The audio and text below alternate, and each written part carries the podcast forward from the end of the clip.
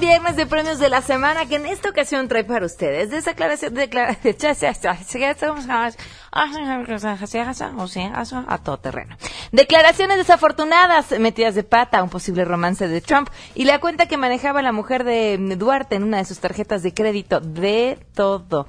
Por supuesto, sangre azteca con nosotros. ¡Sí, señor!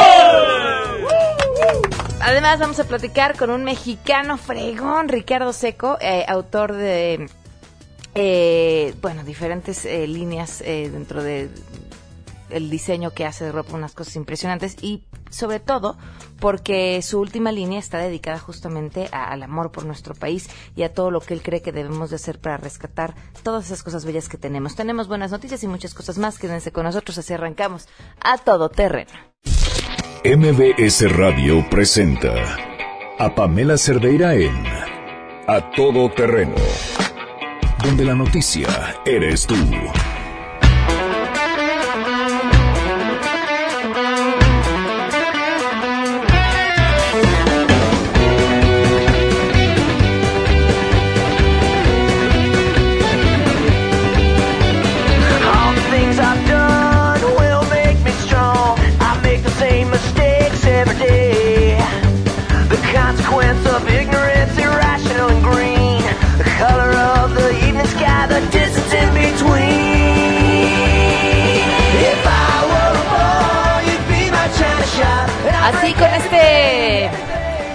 De a la alegría del Godín, esa sensación de ya se acabó la semana laboral y estamos a punto de salir y disfrutar de un fin de semana. Muchísimas gracias por acompañarnos en este viernes 10 de marzo del 2017. Soy Pamela Cerdeira. Los invito a que estén aquí con nosotros hasta la una de la tarde. Tenemos mucho que platicar. El teléfono en cabina es 5166125, el número de WhatsApp 553382 eh, 9585. Muchísimas gracias por sus mensajes, Carla Tenorio. Muchísimas gracias. Un fuerte abrazo. Oscar Salas, Berta Castellanos. Gracias por, por escribirnos y por estar en contacto con nosotros. Twitter y Facebook me encuentran como Pan Cerdeira. Vamos a arrancar con la información. Saludo a mi compañera Ernestina Álvarez. El Instituto Nacional Electoral consideró improcedentes bajar los spots del gobierno federal en donde se encuentran promocionando los programas sociales en el Estado de México, en donde existirán elecciones para renovar a su gobernador el próximo 4 de junio. Los consejeros señalaron que estos son genéricos y están permitidos en el periodo de intercampaña. La Comisión de Quejas y Denuncias del INE indicó que las medidas cautelares solicitadas por el PRD son inviables porque la promoción de logros de gobierno están prohibidos en la campaña que comienza el 3 de abril. Comentarte que el presidente de la comisión, José Roberto Ruiz, fue el único en pronunciarse a favor del retiro de la propaganda vigente del gobierno federal, al considerar que podría tratarse de una estrategia sistemática, reiterada y focalizada de propaganda gubernamental que podría incidir en la contienda electoral en curso, donde busca renovarse la gubernatura del Estado de México. Reportó Ernestina Álvarez. La mesa directiva del Senado no logró alcanzar un acuerdo para definir quién será el coordinador del PRD en la Cámara Alta, esto luego de que el Comité Ejecutivo Nacional del Partido del Sol Azteca removiera de este cargo a Miguel Barbosa Huerta. Durante un encuentro privado, los coordinadores de los distintos grupos parlamentarios pidieron tiempo para analizar los documentos que han hecho llegar tanto la dirigencia perredista como los senadores Dolores Padierna y Miguel Barbosa, defendiendo cada uno su postura. El presidente del Senado, Pablo Escudero Morales, señaló que por el momento las cosas continuarán como hasta ahora, por lo que la Cámara Alta seguirá reconociendo a Miguel Barbosa como coordinador de los perredistas. El coordinador en estos momentos es el senador Barbosa, a reserva de que la mesa directiva de manera colegiada tome una decisión. Los senadores me piden tener tiempo para hacer un análisis exhaustivo de la documentación es el acuerdo, están recogiendo las firmas, pero aquí está. Ese es el resolutivo único. Me pidieron tiempo y les doy tiempo para que los senadores puedan tomar una decisión. Para Noticias MBS, Oscar Palacios. El gobierno de Estados Unidos donó a las Fuerzas de Seguridad de México equipo de protección personal, incluyendo trajes, guantes y máscaras que ayudarán a desmantelar y destruir de manera segura los narcolaboratorios. La Embajada de la Unión Americana en nuestro país detalló que el equipo, cuyo valor asciende a los 900 mil dólares, será distribuido a las fuerzas de seguridad a lo largo de la costa del Pacífico, en donde se encuentran la mayoría de los laboratorios clandestinos. Indicó que este equipo, donado bajo la iniciativa Mérida, es parte de la extensa colaboración bilateral para atacar la manufactura y distribución de drogas sintéticas y precursores químicos que llevan a cabo las organizaciones criminales.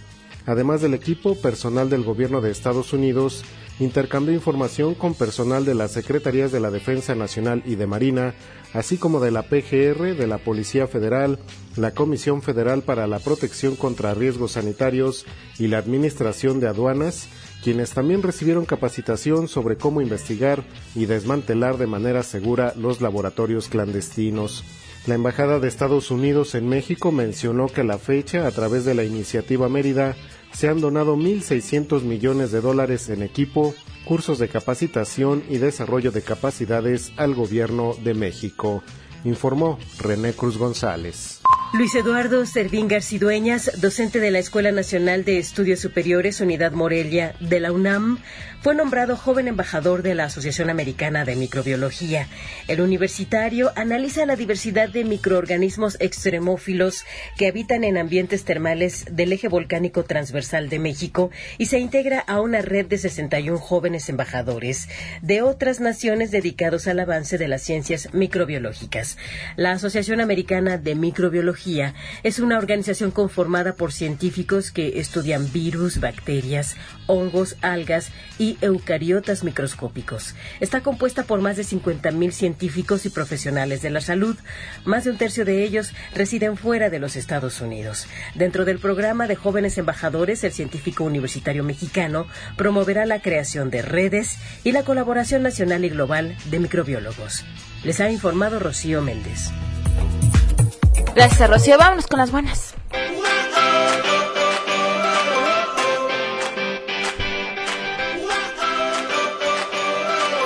Científicos del Instituto de Investigaciones en Materiales y de la Facultad de Química de la UNAM desarrollaron una espuma biodegradable que podría sustituir al unicel. Parte de lo que dio a conocer la UNAM en un comunicado es que a diferencia de los vasos y los platos de unicel que tardan cientos de años en biodegradarse, estos mismos utensilios, hechos con el material desarrollado por los estudiantes, solo tardan entre dos y tres meses en ser comidos por hongos y bacterias.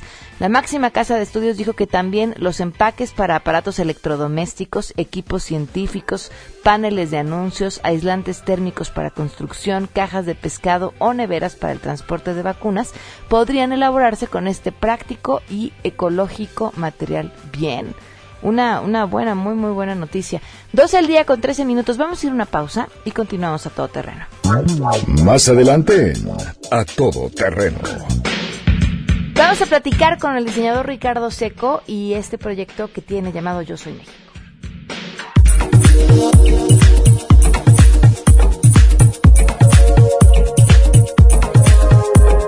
Y decir con orgullo, yo soy inmigrante y estoy contento que la moda me permita dar este mensaje, ¿no?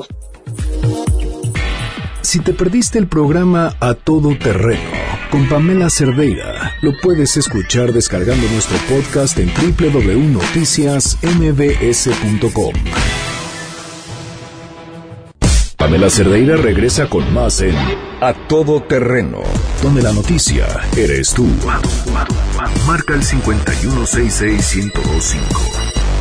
In the Brewster Projects of Detroit, Michigan. At 15, She was spotted by an Ebony Fashion Fair talent scout, and her modeling career took off. You better work. 12 el día con 18 minutos. Continuamos a todo terreno. Gracias por seguir con nosotros. Les recuerdo cómo estar en contacto 5166125, el teléfono en cabina. También en Twitter y en Facebook me encuentran como Pam Cerdeira y en el WhatsApp 55 32 33 32 95 85. Lo tenemos ahorita un poquito pasmado.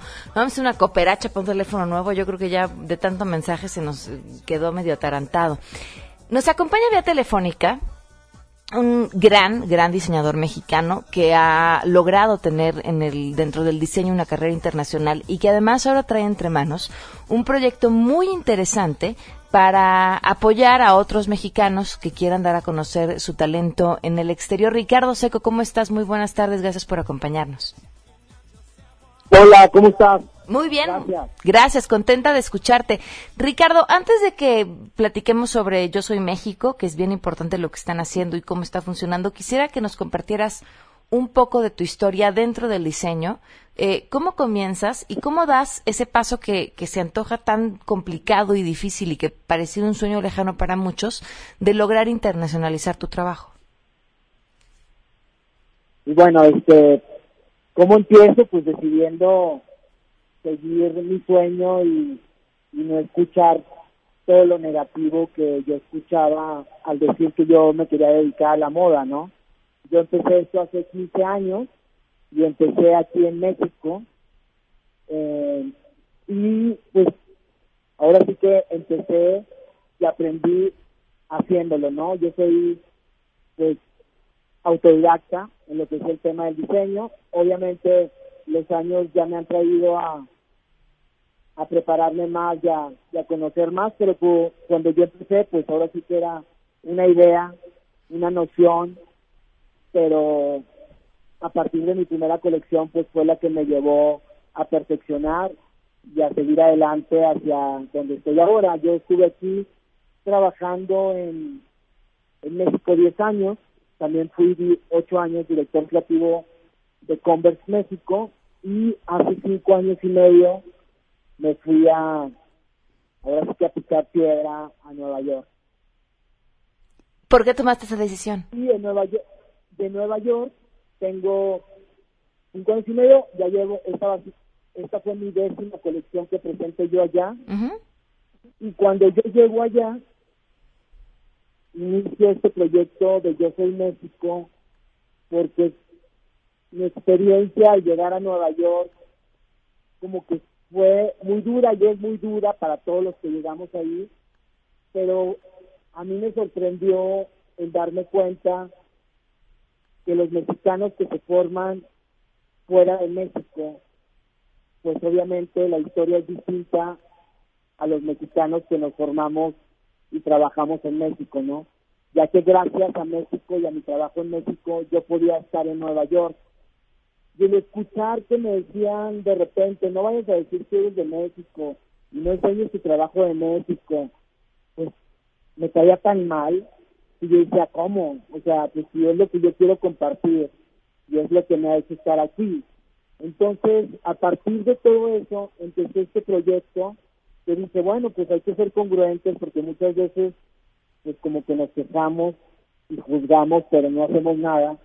Y dice, voy a hacer que este desfile que yo presento en Nueva York en el marco de Fashion Week sea también un poco trampolín para otras áreas que van dentro de lo que es mi estilo de vida y que puedo yo sumar en un desfile como es un fotógrafo haciendo el lookbook, la maquillista haciendo la imagen de, del styling, eh, la música con un DJ mexicano, eh, la ambientación, haciéndolo con un arquitecto también de México, un filmmaker que hiciera también el video de introducción, y de esa manera, pues bueno, el día del desfile no nada más fuera el desfile, sino otros talentos hechos en México compartiendo esa noche para mostrarlo en Nueva York. Oye, además es bien importante mostrar estas caras del talento mexicano porque salir y hablar sobre lo bueno que hay, sobre la capacidad de las personas en las diferentes áreas, cambia la visión de las personas que están en Estados Unidos, muchas de ellas tomando decisiones sobre lo que hay del otro lado, ¿no? Sí, así es, o sea, porque pues ya, ya, ya no la sabemos, ¿no? Siempre se comparte lo malo. Y siento que, que ahorita vive México un un tiempo que muchos le llaman timing, pero que yo le llamo kairos porque ha sido la suma pues de mucha gente y de muchas acciones que hoy ponen a México en un panorama bueno internacional y a lo mejor negativo en otros, pero yo siento que a través del talento y de las ramas creativas puedes mostrar pues lo que hace progresar, lo que hace hablar de un país, lo que hace hablar de una nueva generación que ahora viene más miedos, que son más o menos malinchistas y que tienen una decisión propia más libre, que ahora ya entendieron que no solo hay que seguir, sino también hay que proponer. Y siento yo que ahorita el talento es lo que te permite traspasar, pues lo que ahora todo el mundo trae de moda, que son esos muros, ¿no?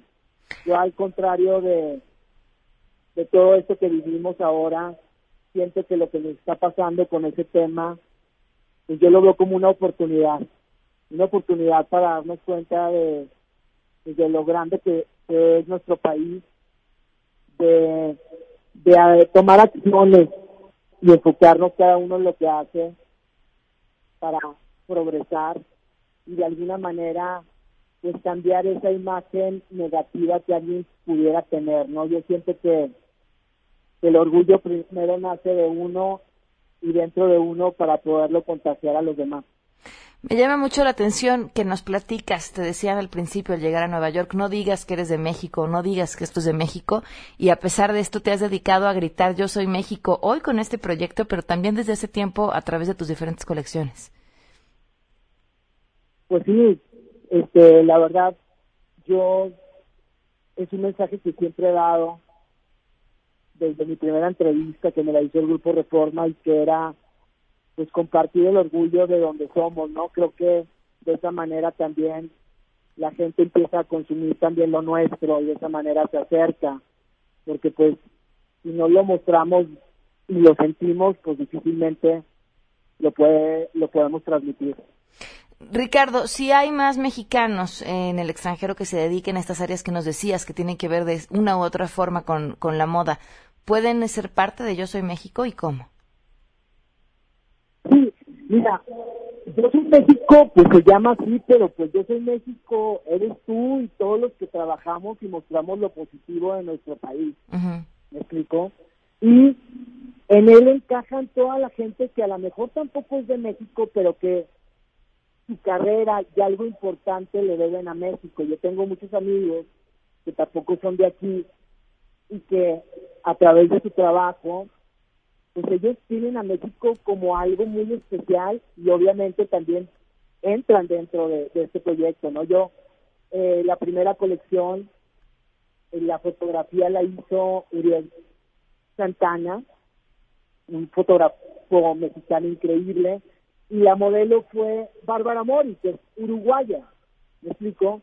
Pero Bárbara, pues él le y ama a México, ¿no?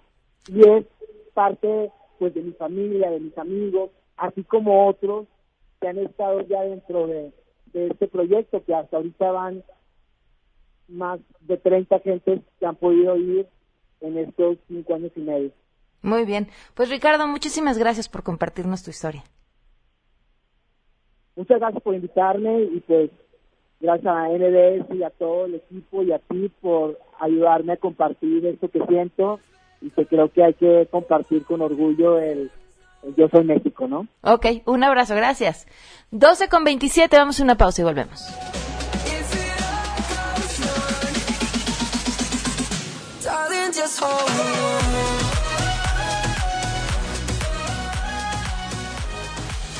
Si tienes un caso para compartir, escribe a todoterreno.mbs.com.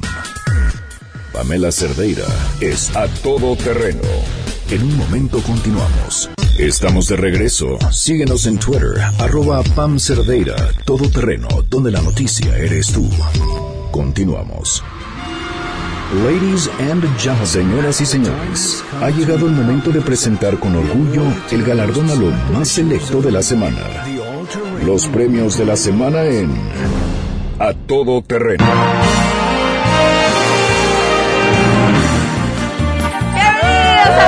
la semana. Ya está con nosotros, ya los escucharon. Ellos son Sangre Azteca. Oigan, y además estamos transmitiendo en vivo y a todo color a través del Facebook de Noticias MBS. Noticias MBS, se meten en Facebook, diagonal Noticias MBS, estamos transmitiendo y leyendo sus comentarios y bueno, teniendo una conversación con ustedes, además de la que tenemos aquí a través del radio. Bueno, mu- muchos nominados, ¿eh? ¿Cómo están, chicos? ¿Bien? Muy bien, gracias. Pues ¿Qué tal? bien, pues vámonos con el primero, ¿no? en el marco claro. de la Semana del Día Internacional de la Mujer, eh, se dio a conocer a través de redes sociales un video de un profesor de la Prepa 10, eh, Ramón Urrea, haciendo comentarios terribles. Lo interesante es cómo terminó esta historia, porque la primera parte es nada más parte de esto que vamos a escuchar. Miren, yo no sé ustedes, pero si yo trabajo todos los días, me maté estudiando, ¿sí? Para ganar mi dinero, a mí me dicen eso, la agarro de las greñas, me pongo una pinche salariada, la chingada, ella me pendeja, no sabe hacer nada, por lo menos Bueno, pero la historia no acabó ahí. Después de que lo calificaran de misógino, de macho, de que pidieran que lo castigaran, es más curioso porque desde el mismo Twitter de la Universidad de Guadalajara dijeron que ellos no iban a tolerar ese tipo de comentarios. Bueno, pues salió otro video donde se explicaba que lo que el maestro estaba haciendo era instruyendo a sus alumnos para que pudieran identificar a este tipo de personajes. Vamos a escucharlo. de que desafortunadamente vivimos en una sociedad que todavía es muy machista y donde consideramos que nosotros hombres tenemos mucha ventaja sobre las mujeres. Sangre, azteca, ¿qué vamos a escuchar? Cuidado, mucho cuidado. Te están grabando y ni te has enterado. Cuidado lo que digas. ¿A poco crees que van a investigar tus tonterías? Cuidado, no cuentes nada cuando estés frustrado. Piensa que hay gente que está muy pendiente y alguna vez acabarás ventaneado. ¡Qué bonito, sangre azteca! Oigan, no sé por qué no puedo ver sus comentarios en Facebook, pero aquí estamos atentos que nos están viendo. Muchísimas te gracias por estamos acompañarnos. ahorita Está ahorita los atendemos. Estamos, de- pues sí, ¿verdad? En lo que estamos. Vámonos con nuestro siguiente nominado, titular de la Secretaría de Desarrollo Social, Luis, Social, perdón, Luis Enrique Miranda. ¿Qué dijo? ¿Qué dijo? Bueno, uno de los grandes temas en el país, por supuesto, es la de la erradicación del hambre. Y se ponen Ah. nerviosos porque ellos traen las canciones en otro número. ¿Cuál vamos a cantar? Si no voy a hacer que nos confundamos. Pero yo aquí a largo, no se preocupen. ¿Qué fue lo que dijo? Nos dicen a nosotros en el 2013 que tenemos 7 millones de pobres en pobreza alimentaria. Entonces, no nos dicen dónde están. ¿Dónde está? A ver, ¿cómo, ay, ¿cómo se les ocurre no decirles dónde están para que sea más fácil que vayan y los encuentren? Entonces tenemos que buscar dónde están esos pobres en carencia alimentaria. Por eso es que aún no se ha erradicado el hambre porque no los encuentran. Miren, nada más. No me digas. Canten algo, sangre azteca. ¿Dónde están? Millones de pobres, quién sabe ¿Dónde están? La pobreza alimentaria no baja. ¿Dónde están? Nos cansamos de buscarlos, respondan. ¿Dónde están? Los pobres, ¿dónde están? Ahí están. No te quieres dar tu cuenta, este es obvio. Ahí están. La pobreza se tropieza con ella. Ahí están. La pobreza está marcada, no inventes. Ahí está, la pobreza, ahí está. ¿Dónde están? Vámonos con nuestra siguiente nominada. Una raya más al tigre. Me refiero nada más y nada menos que Javier Duarte. ¿Qué raya? Pues la de su mujer. Doña Karime. Que por cierto ya ya traía varias, ¿no? Traía, ya nos habían platicado eh, que se la vivía aquí en la Ciudad de México, que venía aquí a hacerse, a cortarse el pelo, tratamientos de ¿en belleza y ese tipo de cosas. Claro, porque yo creo que en Veracruz no encontró quien la dejara como le gustaba, ¿no? Y, y bueno, ahora el uso que le dio a su tarjeta American Express para comprar artículos de joyería. Bueno, de acuerdo a lo que publicó el eh, periódico Reforma este miércoles, la tarjeta que utilizó Karime Macías, este pues le gastó un dineral, dineral compras por 511.740 dólares en Estados Unidos. ¿Así? Nada más ¿Y así esa de tarjeta puro te da gusto. tanto, en serio? Eh, no, a ver, está, no, no, no, no, estamos hablando de, un, de entre 2010 y 2012. si ustedes revisan el artículo original, de repente sí iba y se metía a un centro comercial, eh, por ejemplo, en galerías, en Houston, y Claro. sí, y sí le gastaba unos Sí le metía un 30 mil dólares por ahí, uno- así a lo grande. Este, pues te da, pues si- lo que pasa es que esa tarjeta de crédito depende, si tú acostumbras gastar mucho, Claro. no tienes un límite preestablecido. Dicen, ah, mira, pues, pues es la Es esposa de. Duarte, es la esposa de Duarte, dale, ¿no? Y, Y, a mí me entonces, buscan los bancos por 15 mil pesos, ya nada más. pero fíjate que justo eso yo pensaba cuando leía el artículo, porque decía, a ver, todos, ¿no? Que haces uso de la tarjeta de crédito y entonces, y pero si gasto más, pero si tú me, cuando te dice alguien, oye, ¿me prestas tu tarjeta para comprar un algo porque yo no tengo la tarjeta? Y dices, no, porque ese dinero yo no lo gané, pero entonces si me lo vas a depositar tú para pagarme la tarjeta, no voy a hacer que Hacienda crea que ese dinero con el que pagaste en la tarjeta no lo declaré y entonces me meten una bronca y uno se pone así por cinco mil pesos, ¿no? Así nervioso y nos da angustia y la taquicardia. ¿Cómo no se dieron cuenta? De esto. De- Sí. O sea, porque estamos hablando que por lo menos del 2010 al 2012 le metió durísimo la tarjeta, más lo que hizo hasta que se fugó. Y así nadie se daba cuenta, no importaba. Decíamos, otro, otro millonario más en México, ya ven que hay muchos. Vamos, a- es- esos tampoco los encuentran, como a los pobres, qué cosa, no encontramos nada. Una esposa yo tengo, fan de la gastadera, pero no se le quita lo niña fresa, lo niña fresa. Cuando se va de viaje, no falta su tarjeta y se compra de todo y deja vacías todas las tiendas. Que se vaya de viaje, que visite las tiendas, que rente limosinas, que no cinco estrellas. ¿Qué es lo que quiere la nena? ¿Qué va a pedir la princesa? ¿Qué se le antoja a la reina? ¿Qué quiere Karime Fresa? Ash, pues yo merezco abundancia, ¿no? ¡Qué bonito!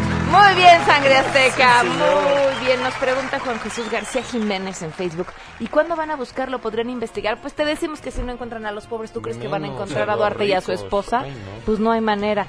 Vámonos con nuestros siguientes nominados. Tres elementos de la Policía Municipal de Oaxaca fueron captados ebrios en horas de servicio con uniforme y portando sus armas. Vecinos reportaron este hecho a las autoridades, por lo que los integrantes de la Policía Estatal llegaron a la zona para llevarse a los policías que estaban en estado inconveniente para trasladarlos al cuartel municipal. El comisario de Policía y Vialidad del Ayuntamiento comentó que en efecto los policías pertenecían a la corpor- corporación y que se les iba a iniciar un juicio a través del órgano interno de control, mismo que determinarían pues cómo los iban a sancionar. Cámara. Que esto que el otro.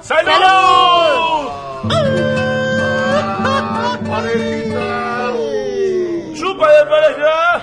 La torreta. No quiero seguir cuidando, ya no quiero vigilar. En las horas de trabajo nos, Voy a guacarear. nos vamos a emborrachar. Yo quiero chupar con mi pareja ir a tomar, caminando zigzagueando por las calles embriagados. No me importaría que digas una policía, no me importa nada. Queremos irnos de parranda. Aguas, aguas. Oigan, le echaron muchos ganitos a esta.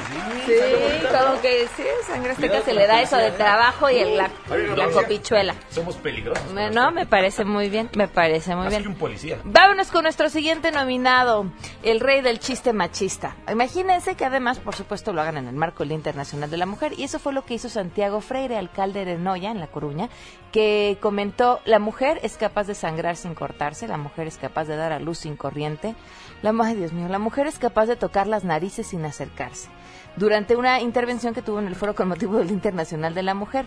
Y no fueron los únicos comentarios polémicos. Después de comentar sus chistes, comentó que son muchas las dificultades fisiológicas que la mujer tiene respecto al hombre, que en ocasiones hace que ese trabajo que tiene que hacer de fuerza física se le complique. Lo tenemos, ¿verdad? Vamos a escucharlo.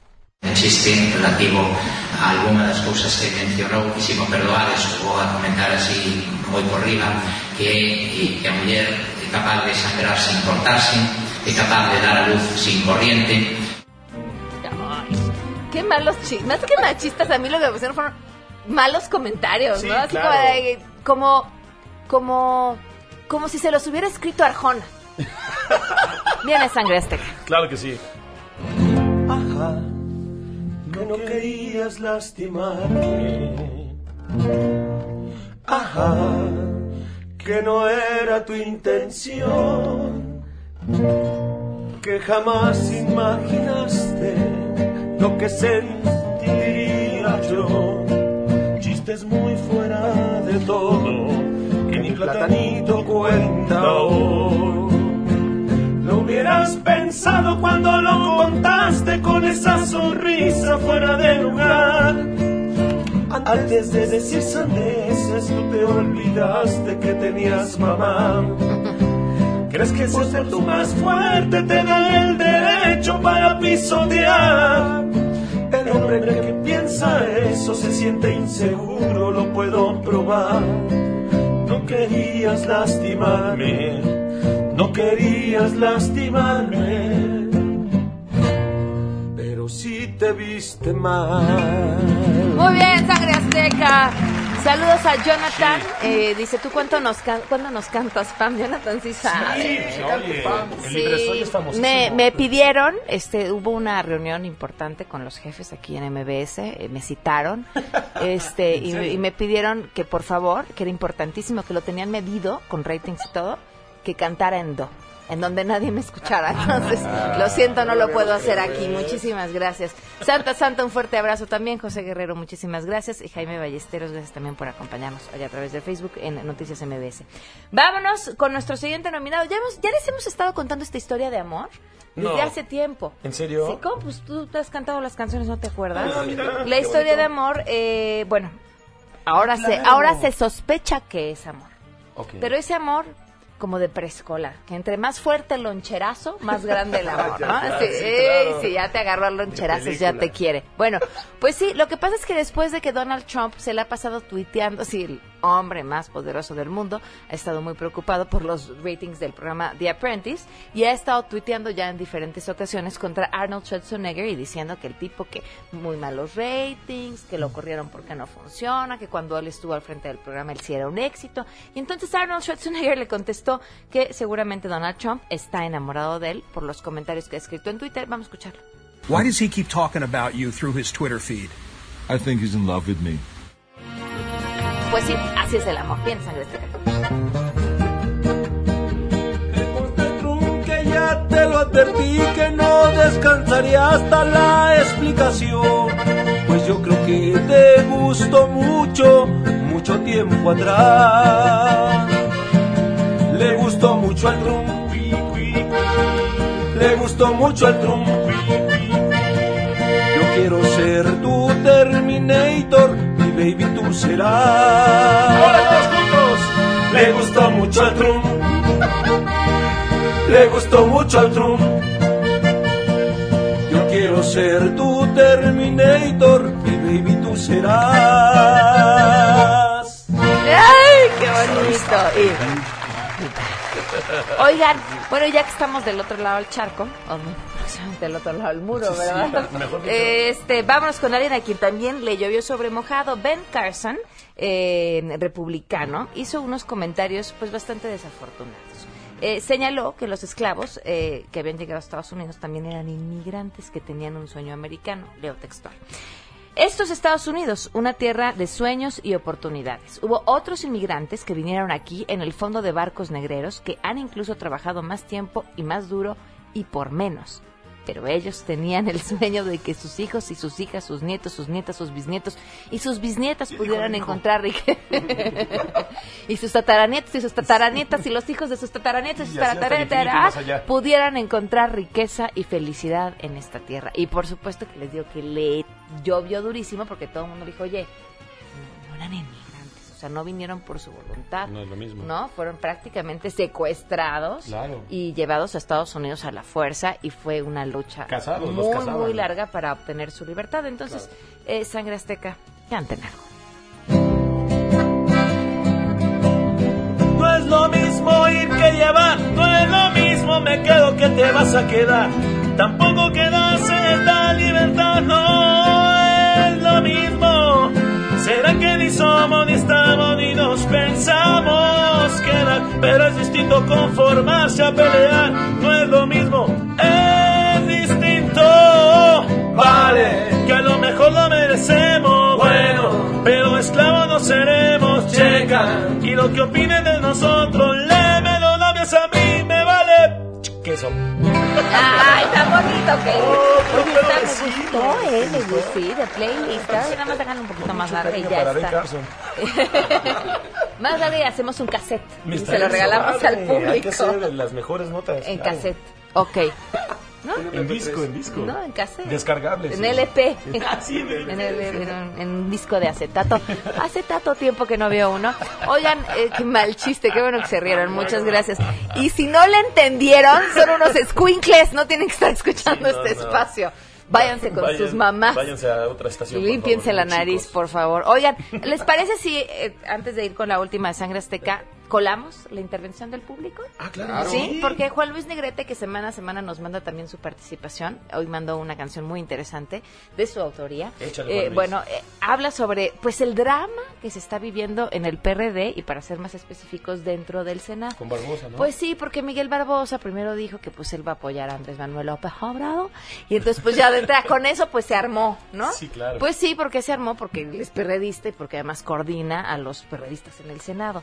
Y entonces desde el PRD le dijeron pues pues ahora sí que haz ¿no? tus maletitas y ya deja de coordinar a los perredistas en el Senado porque pues tú estás diciendo que vas a apoyar a Andrés Manuel López Obrador, pero pues bien dicen que divide y vencerás. Y entonces dentro de los mismos eh, senadores perredistas, pues unos decidieron que ellos apoyaban a Barbosa y la mesa directiva del Senado también dijo que no, que Barbosa se puede quedar eh, al frente de los senadores del PRD. Y entonces así va el pleito. Por supuesto, ya desde la dirigencia del PRD ya le dijeron a Pablo Escudero que no se meta donde no le importa, que respete las decisiones del partido. Y esto será un cuento de nunca acabar, porque ¿qué creen? El 2018 está cerca. Pero vamos a escuchar lo que nos eh, compuso Juan Luis Negrete.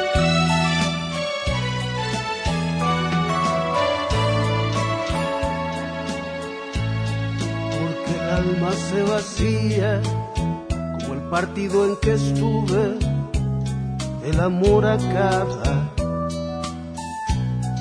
porque suave se desliza una morena caricia, el amor acaba, porque el partidismo es humo y ceniza la palabra, el amor acaba porque el presupuesto al darse llega un día que se parte, el amor acaba, porque se vuelven cadenas lo que fueron las bancadas, el amor acaba, porque llega a ser rutina la propuesta más divina amor acaba, porque somos como niños, cada instante otra charada. El amor acaba. Abrazo Juan Luis Negrete, los traía a todos bailando. Si los del Facebook andaban mareados, es que también estaban aquí bailando con todo en la cámara. Saludos a Alejandra Sánchez, a José Francisco Legorreta, a Beni Olivares, saludos hasta Ciudad Juárez. ¿Cómo, cómo va este bailecito para las para las Encelal, Pulín. Encelal. Pulín. Pulín. Ok, muy bien, nos salió muy, muy bonito. Este, perdón, los que nos están escuchando no lo vieron moverse, pero pueden verlo a través de este, Facebook. Eh, el siguiente nominado es mi favorito, me hizo, me hizo el día. Y bueno, yo creo que el mes, porque además he estado en esa situación en diferentes ocasiones. Me llevaba la atención que mm, eh, Risco ponía en Twitter así como este tipo es insoportable y ponía la imagen de lo que sucedió. Y, y yo, yo no lo sentí insoportable, yo me sentí tan identificada. Claro. Él es un Una víctima de sus hijos. el profesor Robert Kelly le están haciendo una entrevista en la BBC, eh, se está enlazando desde su casa. Y entonces está sentado, eh, así muy seriecito, frente a la computadora, en lo que parece como un estudio, respondiendo ¿no? muy serio sobre un tema importante al conductor y de repente se abre la puerta y entra una criatura que como de unos tres años, ¿no? Chiquilla. Un niño precioso, Sí, claro. así. Entra así, derechito, no, no el papá, a verse en la cámara donde se estaba viendo el papá en la pantalla. Pues sí, yo, a mí me todos los días, o sea, de verdad, de verdad, así de, ya voy a grabar mi video y se asoma el chamaco atrás, quítate que no te puedes ver. Vuelves a empezar y se vuelve a asomar del otro lado, que te quites, que no te puedes ver. Pero te lo hacen en vivo y ya valiste. Entonces Sí, llega la claro. niña preciosa y el papá eh, suelta así una, una como leve sonrisa, ¿no? Pero nada más ni la voltea a ver y nada más le empuja, así la hace así con la mano como quítate, pero por si eso fuera poco, luego llega es otra criatura más pequeña en una andadera. Yo tenía años que no veía una andadera. ¿En En una andadera, así, ta, ta, ta. o sea, un bebé que ni siquiera puede caminar en la andadera, ta, ta, ta, ta, ta, y se mete también a la escena ya. Y es divertidísimo y ya es como de locura. Y por si eso fuera poco, llega una tercera persona, eh, una mujer, a tratar de agarrar a los niños, pero como ninja. Como ninja, porque llega, pesca el de la andadera, medio arrastra a la, a la niña más grande, pero desaparece ocupando una tercera parte nada más de la pantalla. O sea, todo lo hace como medio agachada y que no la vean. Y alcanza a cerrar la puerta. Y ya cuando este profesor se empieza a ver a, a verse como molesto, es que después de toda la escena que es genial, se oye a los niños llorando afuera. Y son Ay, pobrecito, pobre, miren, de verdad, es, y, y además, qué bueno que le pasara, porque es el ejemplo perfecto de por qué trabajar en casa es bien complicado. La gente dice, ay, trabaja desde su casa, ¿no? como si no trabajaras, ¿no? No, hombre, no, no, no, y, y mucha gente que ahora acostumbra a hacer este, el dichoso home office, eh, dicen, me tengo que encerrar en un lugar donde, o sea, como si no estuviera, ¿no? claro. Cuenten conmigo, porque claro, pues, eh, pues, los niños, es que más les da si el papá está trabajando, sí, haciendo una claro. transmisión en vivo. Divertidísimo, de verdad de lo más divertido que he visto. Vamos a cantarle algo a este pobre. Claro hombre. que sí.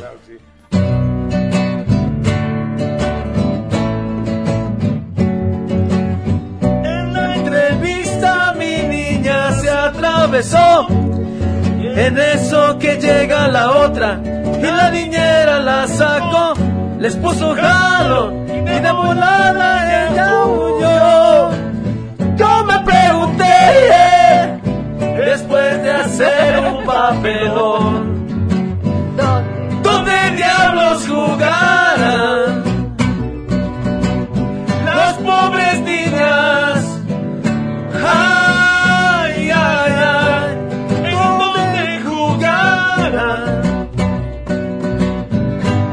metan al cuarto, aquí no hay lugar.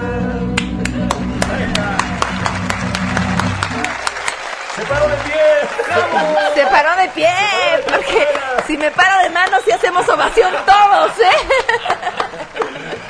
Gracias. Ahora ¿te si me paro de panza.